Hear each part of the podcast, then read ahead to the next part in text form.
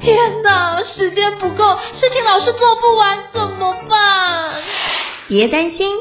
就让高校人生商学院每周陪你充充电，找到方法不抱怨。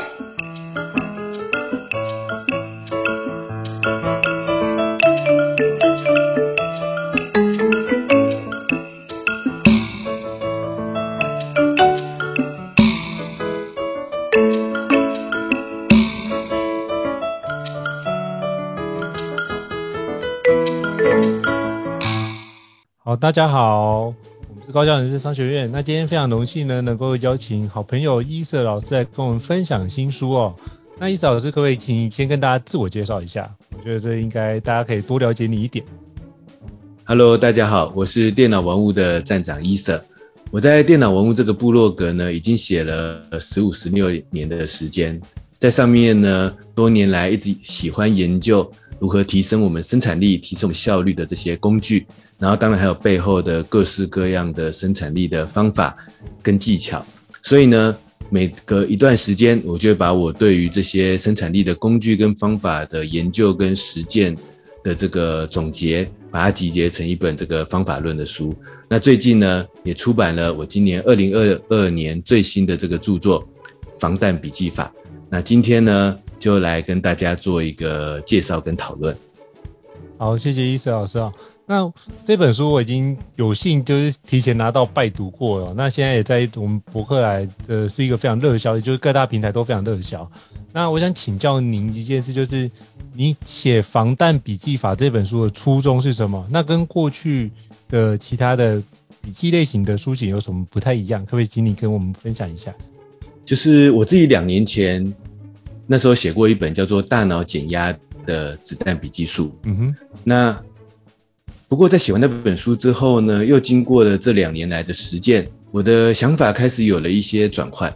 子弹笔记呢，让人有一种快很准的这样子的感觉，好像必须不断的进行攻击。可是，在很多实践的过程里面，常常发现，如果我们只是想要攻击，常常会在这样的过程当中反而跌跤。因为我们每天呢会面临到很多的各种杂事、临时意外等等的这个干扰，所以呢，这一次我把我的书命名为《防弹笔记法》，因为我发现我们需要先保护好自己的生产力。我自己去对比我两年前那本《大脑减压的子弹笔记术》，我觉得那时候呢，我还相对有一个更加乐观的想象，就是觉得我们可以很乐观的去做好一个计划。然后去建构出我们的系统，然后让自己很有效率的开始不断的往前推进、往前执行。但是经过了这两年的更多的历练跟更多的沉淀之后，我觉得呢，其实我们要做好有效的攻击之前，第一步先保护好自己的生产力。保护好自己的生产力的意思是我们面每天会面临很多杂事的干扰，每天面临很多临时的这个意外。每天有非常多杂七杂八的资料碎片需要去处理它。那我希望在这本防弹笔记法里面，告诉大家如何接住这些需求。然后呢，在接住需求的过程当中呢，我们其实不一定要一开始就做出很厉害的计划，因为一开始就能够做出很厉害的计划，我觉得有点太过乐观了。甚至我们不一定要一开始就建立起一个很完善或者是很完美的系统。因为我觉得那样也有点太过乐观了，但是我们可以在不断的接住很多这种临时意外的需求的过程当中，善用保护自己生产力的方法，逐步的累积。那这时候反而我们会慢慢的建立起一套有效的保护生产力的工作流程。这是我把这一次的这本书命名为这个防弹笔记法的初衷。那也是再写一本这种笔记法。提升生产力的教学书籍的原因，就是希望在这本书里面能够告诉大家，我们如何从最简单的一则一则笔记，一则一则保护好自己的任务的笔记开始写起，我们就能够搭建出一个有效的生产力的工作流程。希望把这样的工作方法在这本书里面传达给大家。嗯，我觉得这是一个蛮有趣的角度，因为从子弹笔记法到防弹笔记术这件事情是很不一样。那我觉得我听起来感觉比较像是以前都觉得进攻就是最好的防守，可是进攻总是会有突破不了的环节，那你可能会因为这样面临到很严重的溃败。那现在是我们先求不败再求胜的状态，就是你会用更周全的方式去思考，我觉得这是一个完全不一样的思维模式，但是都可以从原来的一个流程里面去调整跟改善。你让我想到就是那个 NBA 篮球队的那个进攻的战术，以前有一些是三角进攻的战术，而到后来有一段时间的打法是，比如说马刺队打法就以防守建场的状态去做防，所以有时候人家会说进攻是最好的防守，有时候他说如果你可以做好更好的防守，其实就可以让别人进攻下降，也是另外一种的，让别人无法进攻也是另外一种的很好的方式哦。所以这种不同的角度，我觉得这可能跟我们的。呃，相关的目前遇到的议题可能有关，因为可能过去我们就是努力冲冲冲，可是到现在会发现，诶，这样的冲刺的方式可能会不太一样。那你会不会觉得这跟比如说我们的生活的状态会有环境会有一些变化？那比如说现在的方式，如果你再用过去的子弹笔记法，你觉得可能会有遇到什么样子的一个困扰，或是有什么样的挣扎点，会是让你觉得想要转换成防弹笔记法这件事情？我觉得啊，如果是从子弹笔记法，或者是大多数的笔记法的角度来看，我们可能会觉得，好像在我们日常的这个工作流程中，我们是要去想象我们的计划，然后列出我们的这个代办清单。可是，在这样的过程中，其实我们在实际的执行流程里面，就会发现，过程当中其实会充满了很多的意外，会充满了很多变化，会充满了很多别人临时交付给我们的。各式各样的这个大大小小的任务，甚至很多时候我们在现在这个当下的时间点里面，我们其实很难想象未来的真正的目标，或者是未来的真正计划到底是什么。所以呢，在防弹笔记法里面，我希望告诉大家，其实我们可以很自然的从接住对方给我们的需求，虽然一开始看起来是一件杂事，但是我们如果透过一些思考跟拆解的转化，有可能这件杂事，它可以变成一件有价值的任务。如果我们可以在笔记中去做这样的转化的时候，有时候呢，这些事情是直接出现在我们的脑袋当中，或者是在我们的日常的阅读学习的过程当中。但这时候呢，我们如果可以在写笔记的过程中，利用防弹笔记的一些技巧，帮他做一些转化，这时候有可能。我们可以帮助这些很模糊的想法和模糊的思考，开始更有效的去采取行动。那在这样的过程中，在这样的转化的过程当中，我们会慢慢找到我们背后可以值得为他创造价值的目标到底是什么。我是希望在这本书里面告诉他，告诉大家，跟大家分享一个这样子的一个流程，不要再像是以前一样，我是打开一个空白的代办清单，开始在上面用脑袋想象我们。未来到底要做什么计划，做什么事情？那因为那样可能很不准确，而且可能很多时候我们反而在这个过程中会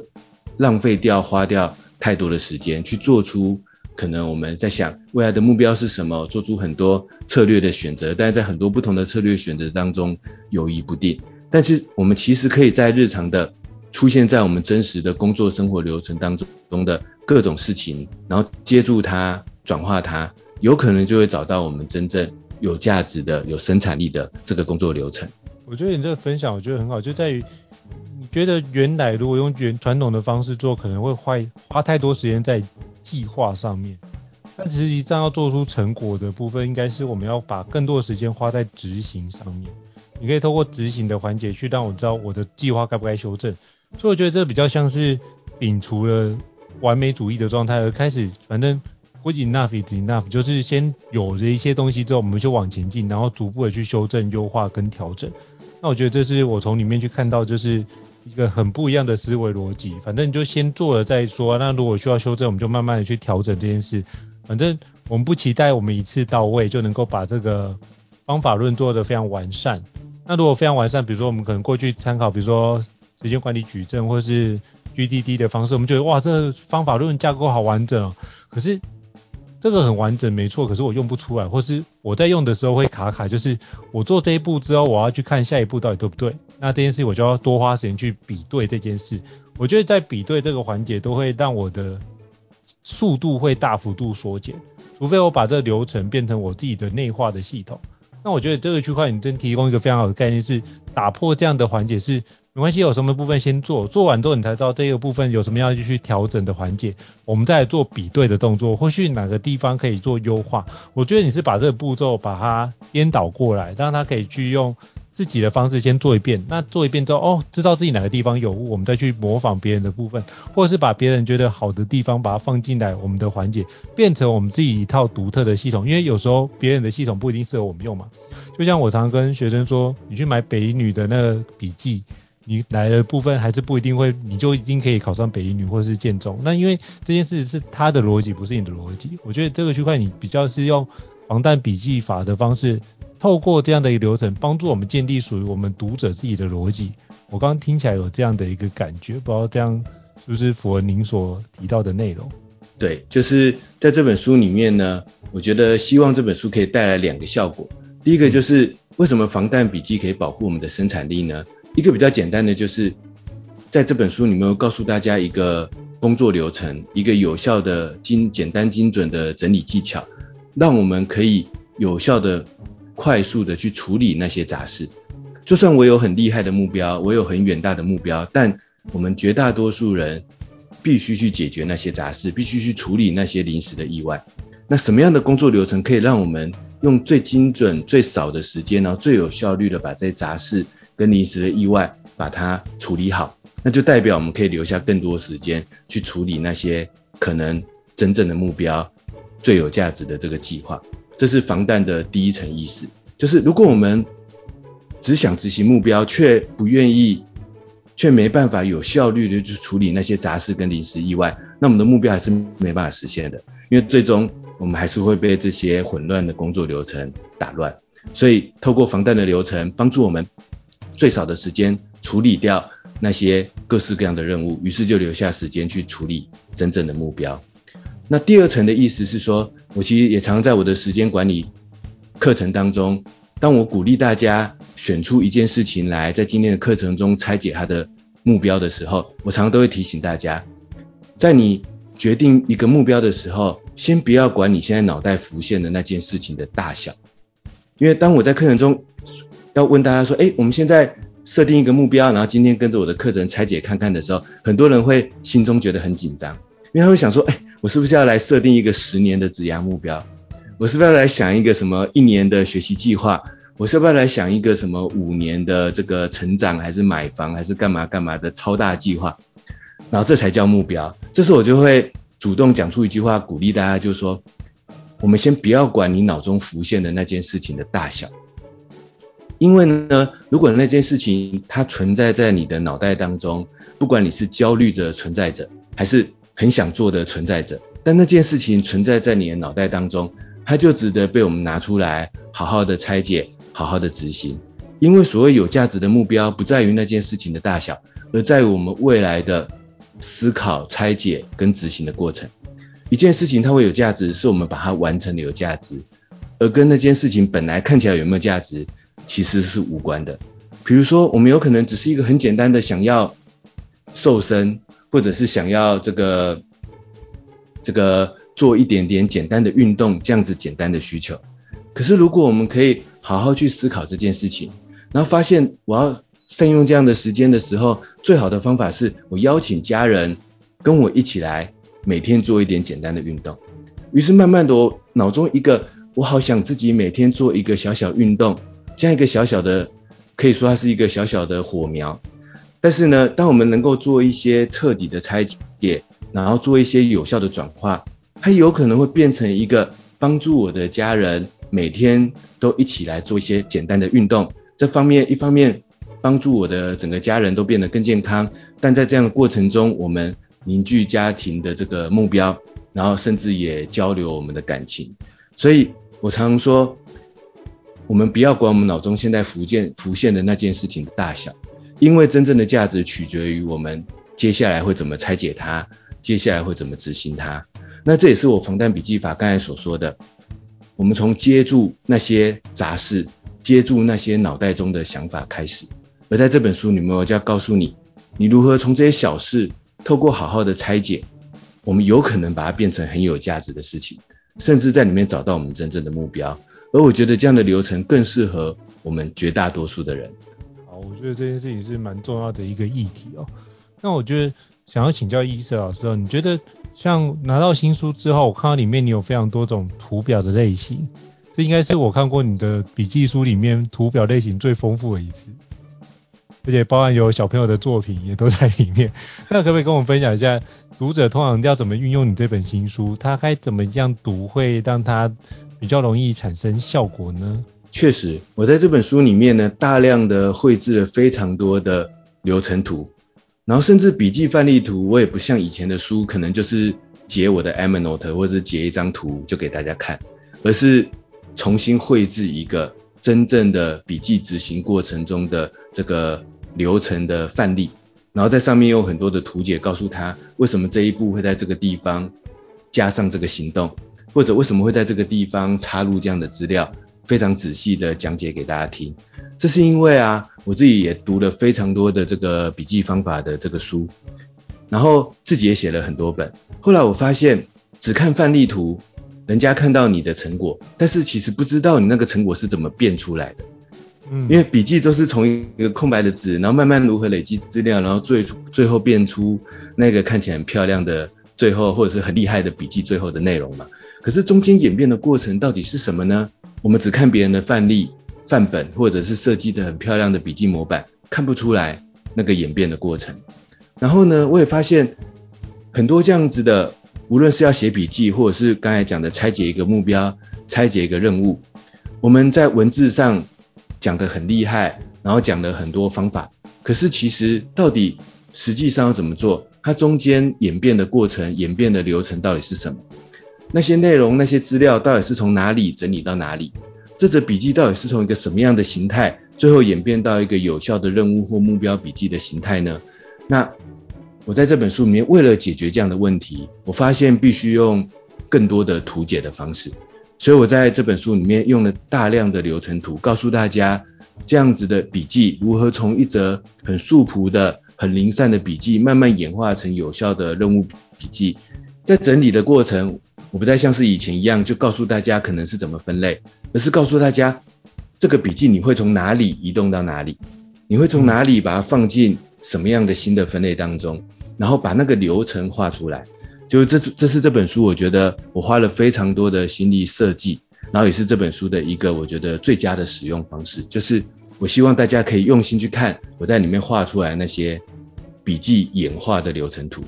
这时候你会更容易的理解，搭配书中的很多解释的文字，你会更容易理解原来笔记要这样写出来，它会变成一则有效的笔记，原来一个生产力的系统。是从这样一步一步的流程建立起来，于是我会产生一个最终的每天有效的行动清单。它演变的过程到底是什么？在这本书就有非常多的流程图提供给大家，让你每读一个单元就会有这样的一个流程图，告诉你实际的处理流程步骤到底是什么。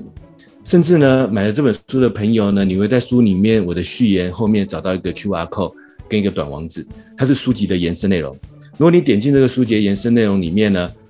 我把书中的二十张关键的流程图、高解析的图档，直接附在这个延伸内容的资料库里面。我的目的就是，你就尽情的拿去用吧，因为我相信会读这本书的人一定很爱做笔记，很爱做笔记的人，你一定很想把我画的那些流程图放进你的笔记里面去做一些解释啊，去做你自己的整理，所以我就直接给你那些我画好的。数位的流程图，让你可以放进你自己的笔记系统当中，整理成你需要的这个阅读笔记或者是任务笔记的样子。这是这本书的有一个很大的特色，就是非常多的流程图。然后甚至我还把这些流程图就提供给你数位的这个档案的版本，让你到时候可以更轻松的来做笔记。哇，医生真的太佛心了，因为我觉得这很多的概念，你就可以把它整合在一起，然后大家可以实际运用，我觉得这超棒。而且我觉得刚刚你刚刚提到的那几个环节，就是比较像是传统的笔记书，它是跟你讲步骤，可是它并没有跟你说这个步骤流程要怎么仔细操作的那些美感，你可能就把它详细用图解的方式把它说明出来。因为通常可能就是说，哦，我跟你说，哦，这个做笔记就是五个步骤，你先画重点，画完之后怎么样做。可是大家都知道画重点这是一个概念性抽象的概念，可是它这是一个动作，可是这个动作要做到多确实，不知道。怎么样做到画重点这个部分才是有效，不知道。那这件事情可能我们就大概以为对方知道，所以我们就往下展开。我所以我觉得这本书你就更详细的把怎么做笔记以及怎么做笔记才到位这件事情有讲得很清楚。我觉得这件事情是跟其他的笔记书很不一样的地方哦。所以我在看的时候觉得哇哦，这个部分原来可以这样子解构，然后原来可以用这个方式把它图解，然后很清楚。哎，基本上你根据时间序列的前后顺序把它排列一下，让他知道说当这件事情。该怎么运用？而且你里面放了非常多种的形式的内容，就是当不同的情境之下发生的时候，你可能那个环节会是在哪个地方，然后把这些情境你自己都想透，想透了一遍，然后让读者可以更有效的去把运用这个框架，就可以快速去实践，然后直接套用。我觉得你背后可能有这样的一个用用心哦，我觉得是一个非常非常令人佩服的一个状态哦。所以我那时候有看到 echo 一下你这段，对对对对对。没错，这边我还想要额外的补充一下，因为应成提到了我这本书一个很重要的另外一个起心动念，就是可能我们之前看了很多笔记的系统、笔记的方法，我们可能有那个系统、有那个整理的架构，但是笔记的核心是什么？我觉得笔记的第一个核心是，我收到一个资讯，我收到一个任务，我怎么把它转化成我的那一则笔记实际的内容？这时候呢？这个转化的意思就是说，我不会只是把别人交办我什么事情就抄在我的笔记上。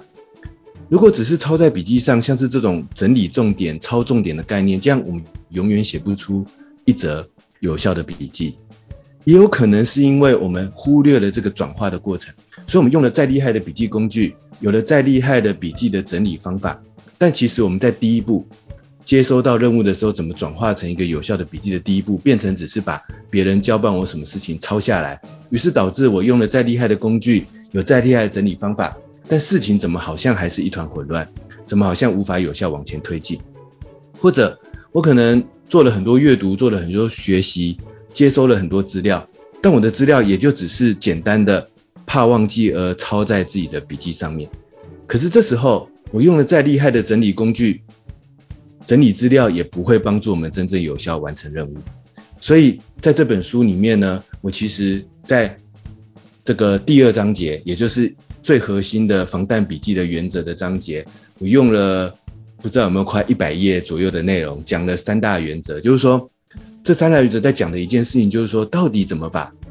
那些杂乱的资讯转化成有价值的事情，也就是转化成我真正值得写到笔记上的事情。让我从此以后不要只是抄笔记，不要只是抄重点。但是问题是我接收到资讯，接收到交办，怎么转化呢？我在书里面就讲了非常多的这个技巧跟方法，帮助大家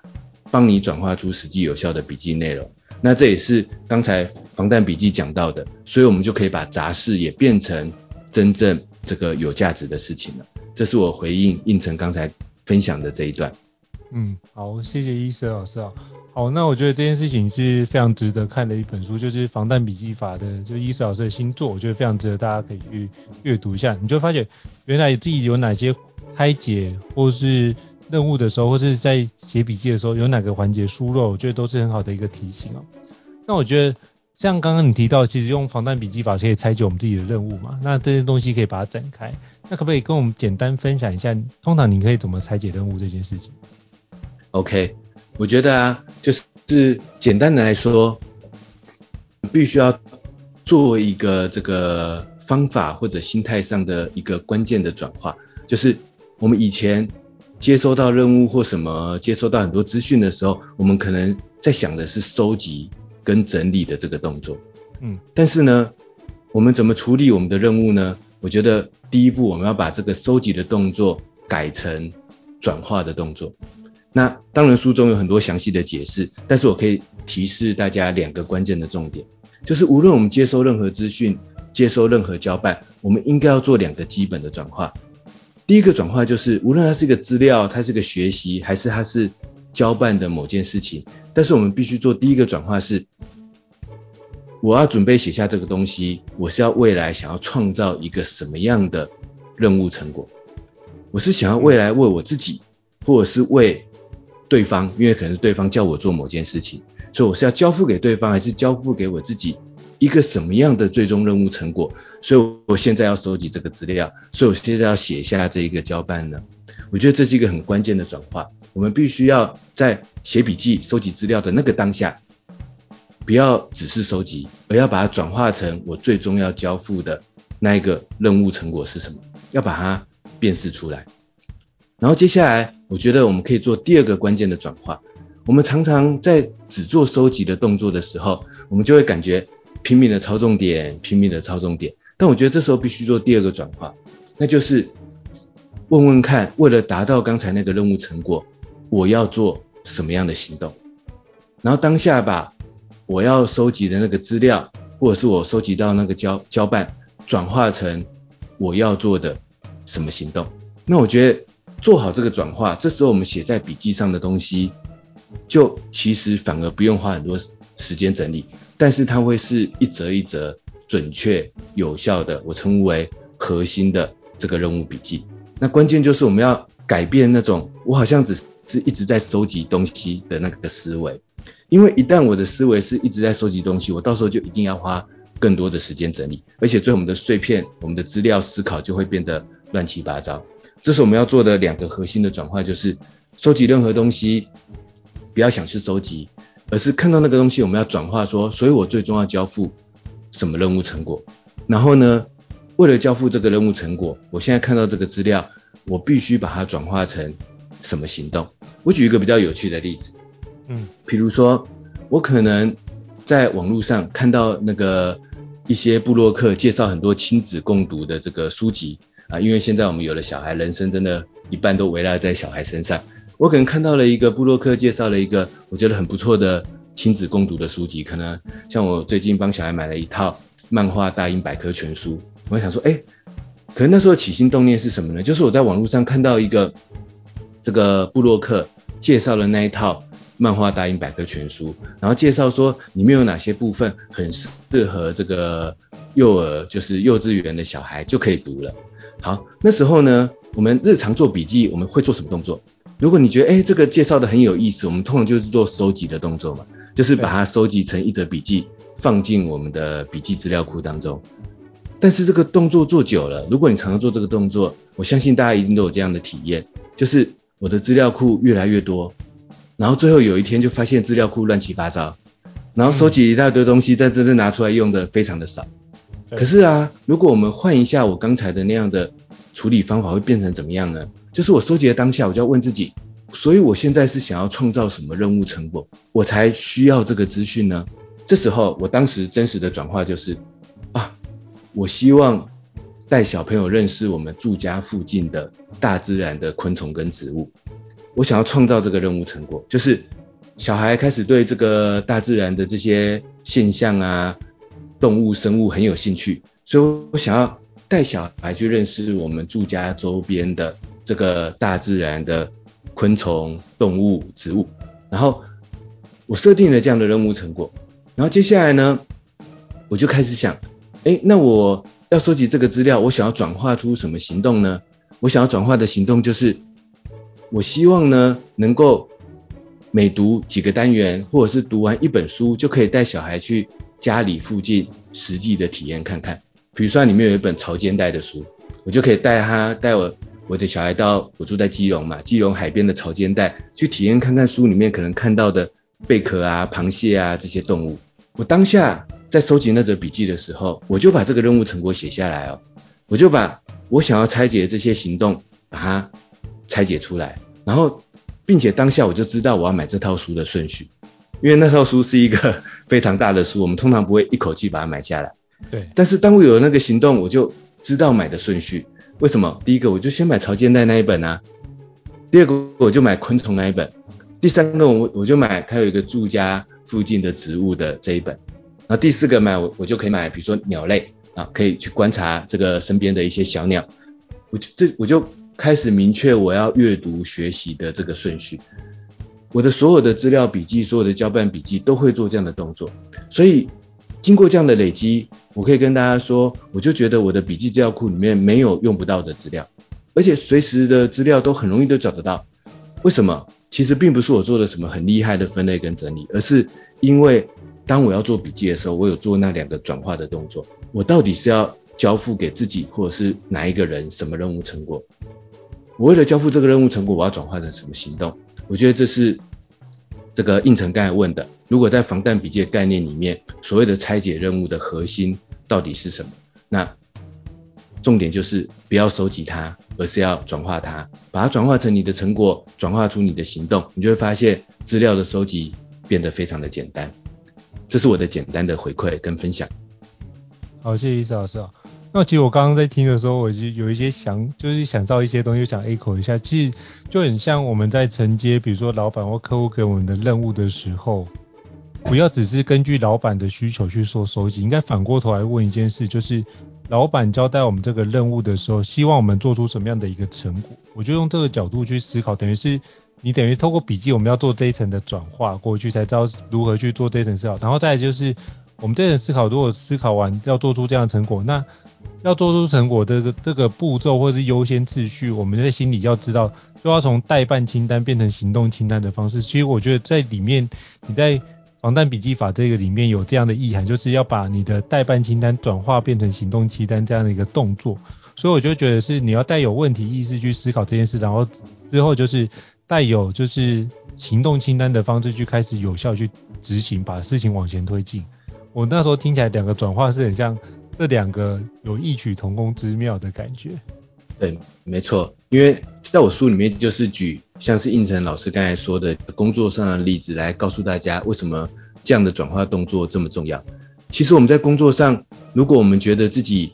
好像也有做笔记啊，好像也有把老板或者是会议上的重点记下来，为什么我们的工作系统最后还是一团混乱，还是漏东漏西？其实就是我们漏掉了那个转化的步骤。因为很多真正的成果跟很多真正的行动是不会在资讯里面出现的，那个转化的责任就在我们的身上。但是，一旦我们做好了那个转化的步骤，我们就会发现我们任务将会执行得更精准，而且呢，任务的执行过程将会更不容易漏东漏西，然后任务当然也就被更有价值的完成。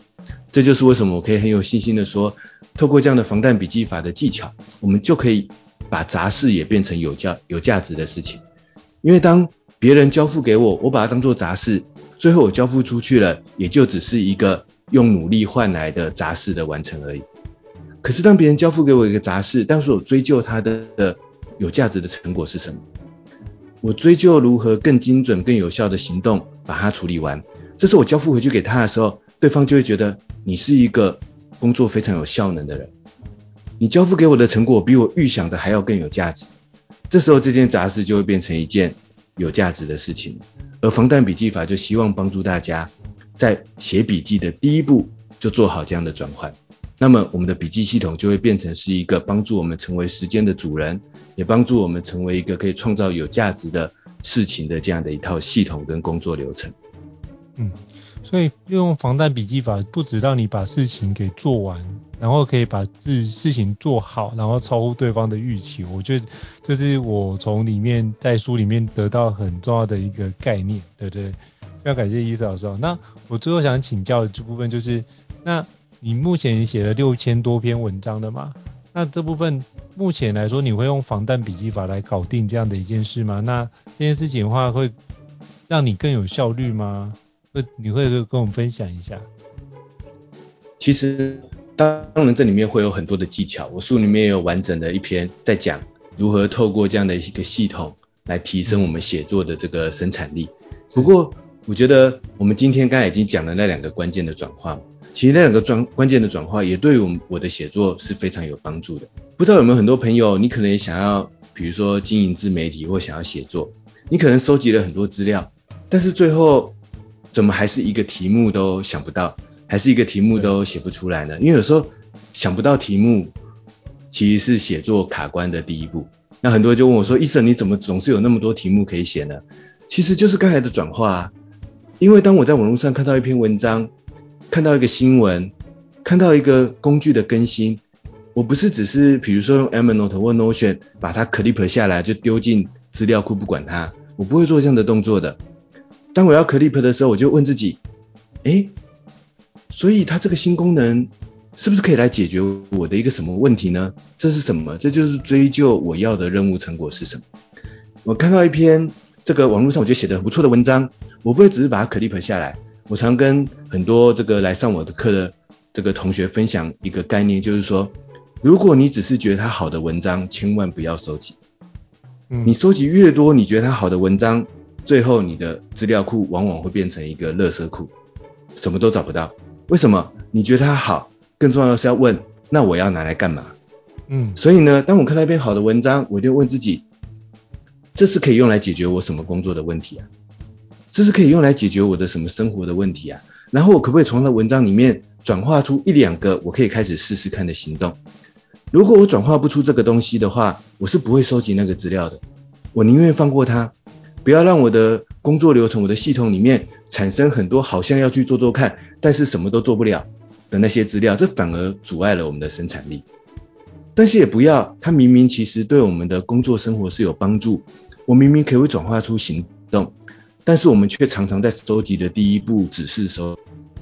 可是当我们第一步只是收集之后，它一旦到了我们资料库，完蛋了。当下我其实有意识到的问题解决跟行动，以后也会忘记的。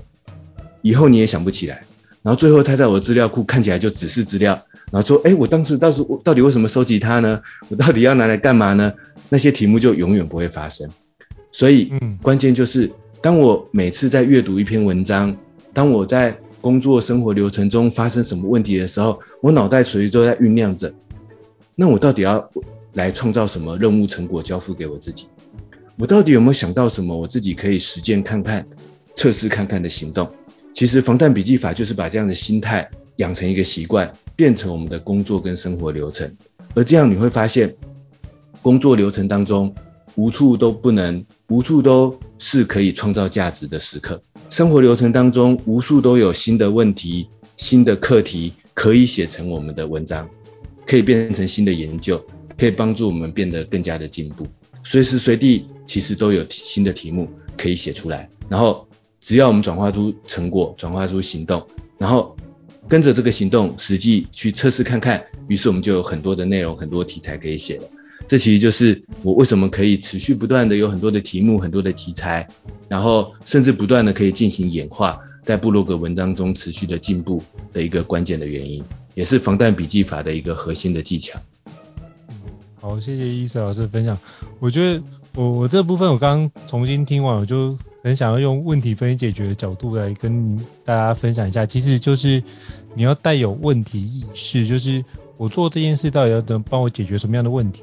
这同样是在阅读上面一样，比如说你读读很多书，当然很多书都很好，可是你读了这件事到底对你要做什么样的？有人生有什么样的帮助，以及我要解决什么样的问题，那你就通过这样方式来读书，你会吸收得更快。第二部分是说，我们做事也要思考的是，那这件事情我们做完对别人会产生什么样的价值，或者说我对我自己也产生什么样的价值？那尽量多去做有价值的事，那你就发觉你的成果就会帮助你的价值体现，而进而让你的在职涯发展会得到更有效的梳理。因为这件事价值就是。你得到肯定，对方也得到肯定，所以我觉得这是很重要的一个转换的角度，就是如果用问题意识的方式去转换，就是伊瑟老师所讲到的转换那件事情，转换你要把它变成这件事情能不能产生价值感，那我觉得这件事情能产生价值感就多做，那不会产生价值感，基本上就可以把它略过，或是尽量少做，或是用相对简单的做法把它做过去，当然你就可以更有效的去把你的时间聚焦在有产值的地方，那这样的话就可以让你的。工作更加高效，产值更加明显。我觉得这是我从防弹笔记法里面得到很大的收获。哎，好，那最后想要可不可以请伊老师跟我们分享一下最后的部分，就是像这个区块怎么做可以可以复盘，让我们自己可以越做越好呢？我觉得其实就在刚才的流程当中，我在书里面其实有一段有提到。说到复盘，大家第一时间想到的就是 PDCA 嘛，这样的一个流程。但是我在书中利用防弹笔记法的概念，为它做了一点点的转换。我说，我们其实可以换个顺序，不一定是要 PDCA，因为 PDCA 实际做下来，说不定很多人会卡在 P 这一块。就是一直做计划，一直做计划，但都什么都没有执行出来，那这样也无从复盘起，就是卡在做计划、做目标的这一块。那我觉得，其实就是在接收的资讯或者是接收交办的过程当中，我们就直接把它转化成行动，然后就去执行看看。我们就就先从那个执行开始。可是，一旦执行，我们就会产生更多新的思考，更多新的资讯。这时候就可以再回头去转换、修正我们一开始设定的任务成果，一开始转化的这个行动清单。然后这样子呢，其实我们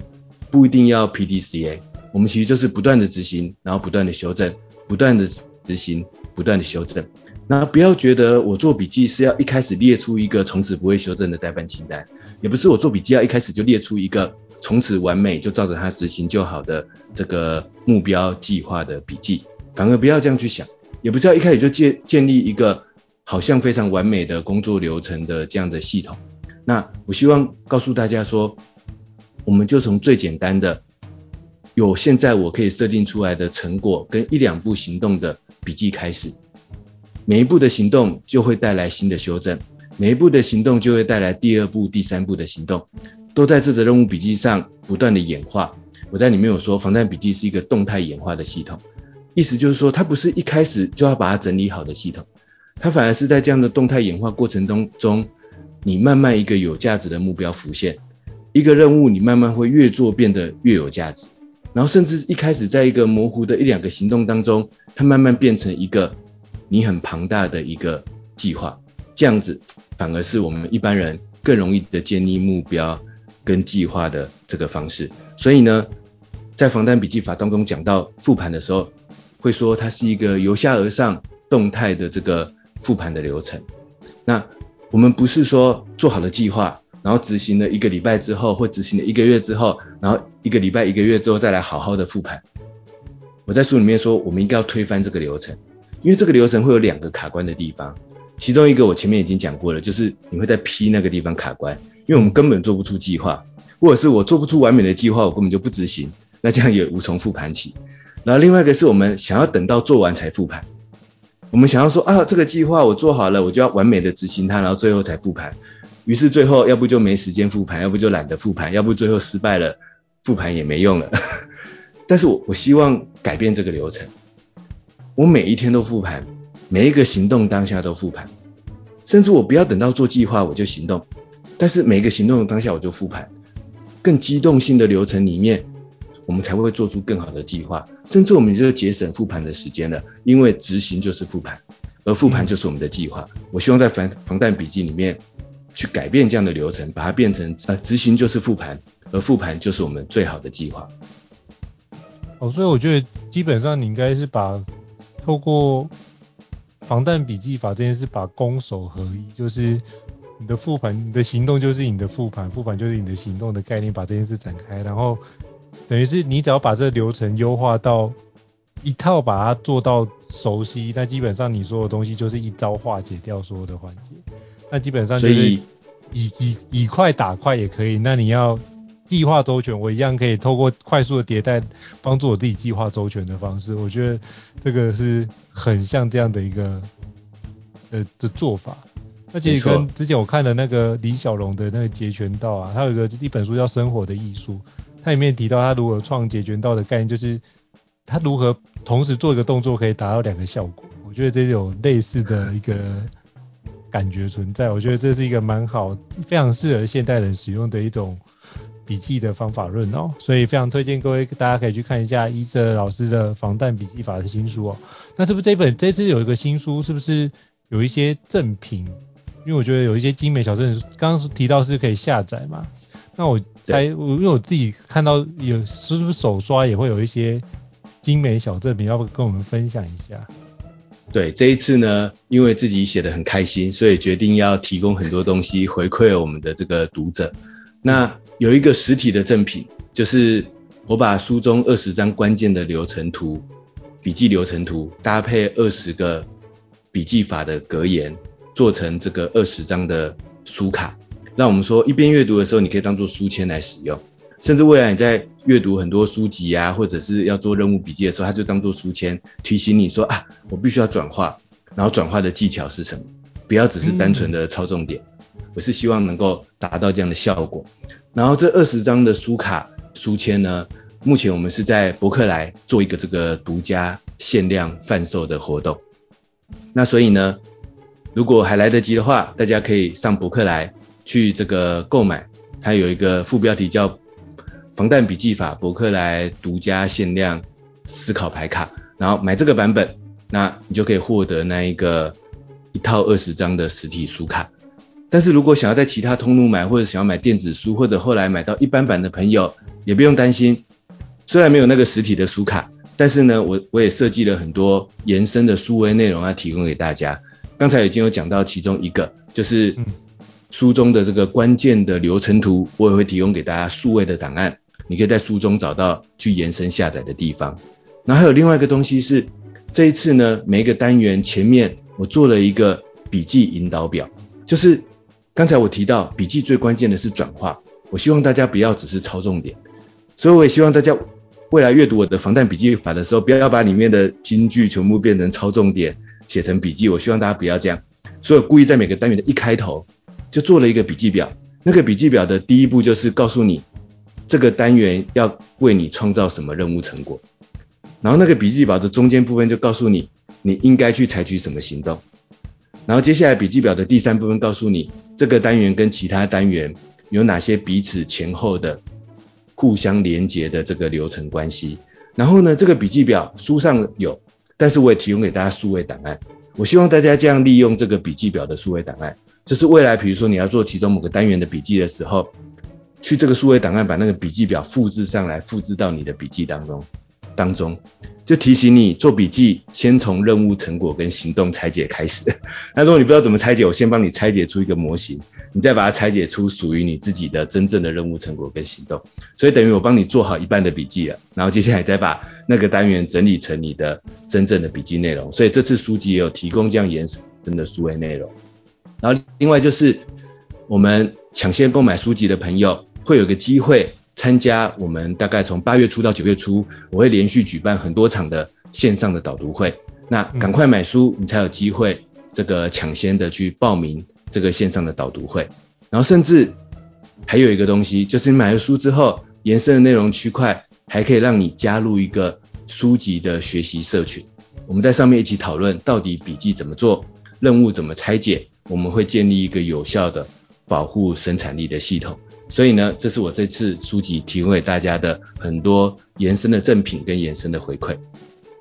哇，真的是很多元诶。其实我觉得你应该是付一本书的价钱，但是可以得到一个课程的效益。我觉得这些是一件非常难得的状态哦。我自己都非常期待能够听后续伊泽老师的其他的分享啊。好，那今天非常荣幸有这机会，就是访谈我的好朋友一泽老师来跟我们分享他的新书《防弹笔记法》。那就是如果你想要牌卡的话，请到我们博客来网络书店去购买，那就独家的限定。应该我看这几天销售都在排行榜上面，所以我猜数量也所剩不多。所以如果需要的话，请各位来赶快抢先的。抢购，不然的话你就会错失这样的一个宝贵的珍藏的机会哦。好，那再次谢谢伊思老师跟我们的分享，希望下次有机会跟大家再见哦。好，拜拜，拜拜，谢谢大家，谢谢应成老师。